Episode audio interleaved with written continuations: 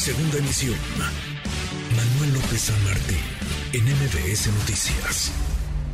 Cabo de la marcha, la mega marcha del presidente López Obrador, marcha convocada por él, encabezada por él, una marcha muy larga, no solamente en extensión, sino en duración, una marcha que el presidente pues eh, caminó atravesando entre ríos de personas, lo conversamos con Jesús Ramírez, el vocero de la presidencia hace unos minutos, decía, pues ahí estaba la ayudantía y andábamos algunos de nosotros más o menos abriendo paso, pero en términos de exposición, de riesgo incluso y de, y de condición física es un reto importante para el presidente a través de esta marcha, cinco o seis horas caminando y después el mitin en el Zócalo Capitalino. Qué gusto recibirte, Ricardo Peralta, ex subsecretario de Gobernación. Cabezas ahora esta alianza patriótica por la cuarta transformación. Ricardo, ¿cómo estás? Contento de estar aquí, querido Manuel. Muchas gracias. Muy, muy buenas tardes. Estuviste ayer como cientos de miles, dice la jefa de gobierno, que eran 1.2 millones de personas. Estuviste ayer en esta marcha del presidente. Yo creo que se quedaron cortos con esa cantidad,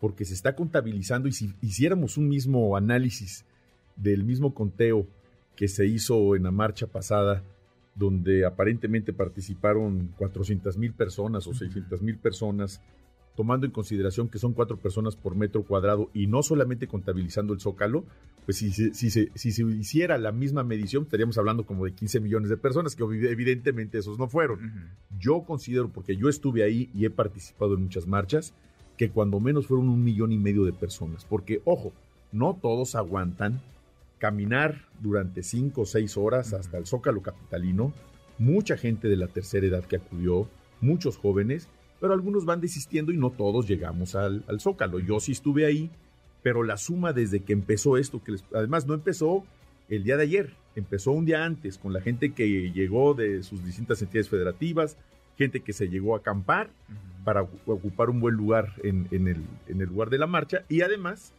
gente que permaneció hasta que el presidente concluyó su discurso. Es decir, si fuera nada más el día de ayer, estamos hablando de una jornada de menos, cuando menos 10 horas.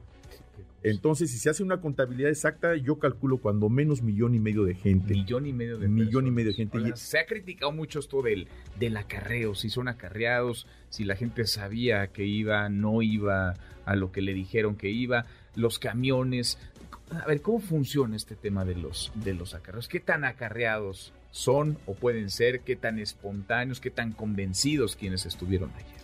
Yo te puedo decir que esa es una condición menor.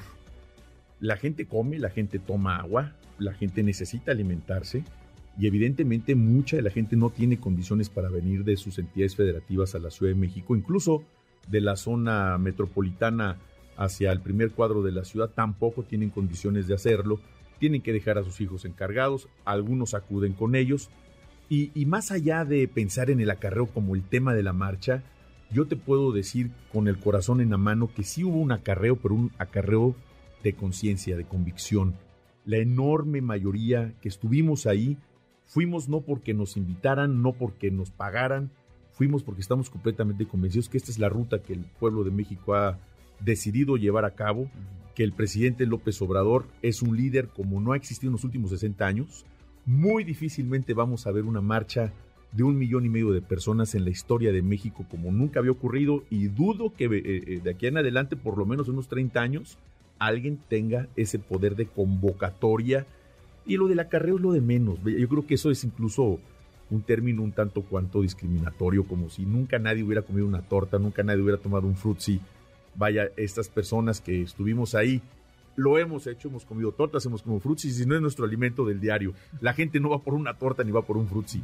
La gente va con la intención de participar y de ser testigos de este evento histórico que, insisto, muy difícilmente vamos a poder ver. Nunca había visto yo una concentración de gente como sucedió el día de ayer y podría decir que ha sido la marcha más grande de la historia de México y puedo decirlo y del mundo. Ahora, Oye, en lo político, a ver, muchos mensajes y muchos símbolos. Se caminaron o iniciaron, digamos, la caminata junto al presidente López Obrador. Claudia Sheinbaum, Adán Augusto López y el canciller Marcelo Ebrard. En algún momento Marcelo Ebrard eh, se quedó atrás o salió por otro lado, llegó al Zócalo Capitalino por otra vía, pero entraron, digamos, a la Plaza de la Constitución el secretario de Gobernación y la jefa, y la jefa de gobierno. ¿Qué, qué te dice, digamos, el, el, símbolo, lo que implica eso, esa caminata, por un lado, de quién se hace acompañar y el mensaje ya en el Zócalo? Fíjate que más allá de la madre de todas las marchas, es la marcha de la esperanza. ¿En qué sentido? Yo vi a un Adán Augusto López Hernández flanqueando al presidente, pegado al presidente, pareciera que eran uno mismo, como dice la canción. Estaban no solamente repartiendo sonrisas, sino que la gente ya vio en Adán Augusto al sucesor natural. El hecho de que haya caminado con la gente, el hecho de que la primera vez en la historia un presidente haya encabezado una marcha de esta naturaleza y se haga acompañar de su hermano, su paisano, del secretario de gobernación en funciones, para mí es un mensaje como si fuera un legado, como si fuera un testamento. Y recuerda que los testamentos se entregan en un sobre cerrado y el único autorizado de abrir un sobre cerrado cuando concluye una gestión, en este caso política, como un, un testamento político, es un notario, nadie más. Y curiosamente Adán es notario. ¿A poco es notario? Es notario, es notario con licencia. Y mira que en el presidente ha hablado de testamento, es su testamento político. Bueno, pues los testamentos se entregan en un sobre cerrado y cuando así lo dispone la persona que lega a otros, lo hace en un sobre cerrado y lo entrega al notario. Y aquí curiosamente y coincidentemente, y en política no hay coincidencias, el único que es notario de estos tres aspirantes a la presidencia de la República es Adán Augusto López Hernández, notario con licencia, gobernador con licencia de Tabasco y un abogado muy destacado, que no sé si tú lo sepas, seguramente sí.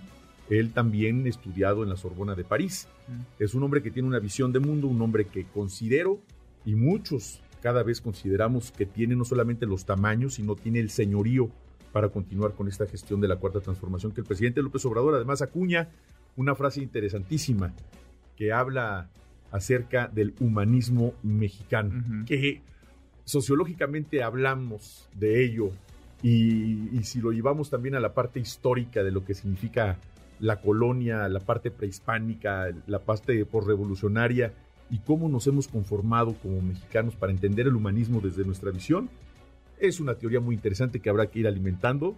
Eh, como siempre, innova el presidente en su discurso político y yo creo que este fue un legado también político para Dan Augusto López Hernández para lo que pueda venir en el un, 2024. Una especie de, de, arranque, dirías, el presidente ya dio el banderazo de salir de hace rato para 2024, pero una especie de arranque, digamos, en el terreno de la movilización, de la estructura para la elección presidencial. Yo creo que eso nunca se dejó de hacer.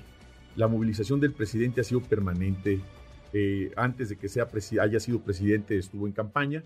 Ahora, sin duda, es una campaña para mantener la continuidad de la cuarta transformación después del 2024 y sin duda también ir trabajando lo necesario para el 2030 que solamente la gente tiene la visión del 2024. No, hay que pensar en el 27, uh -huh. que son las elecciones intermedias. ¿Y dónde está cada vez más desdibujada la oposición? En este momento, todos se, se, se centraron en la discusión del acarreo, pero no en el mensaje político, no en el testamento político, no en ninguna propuesta.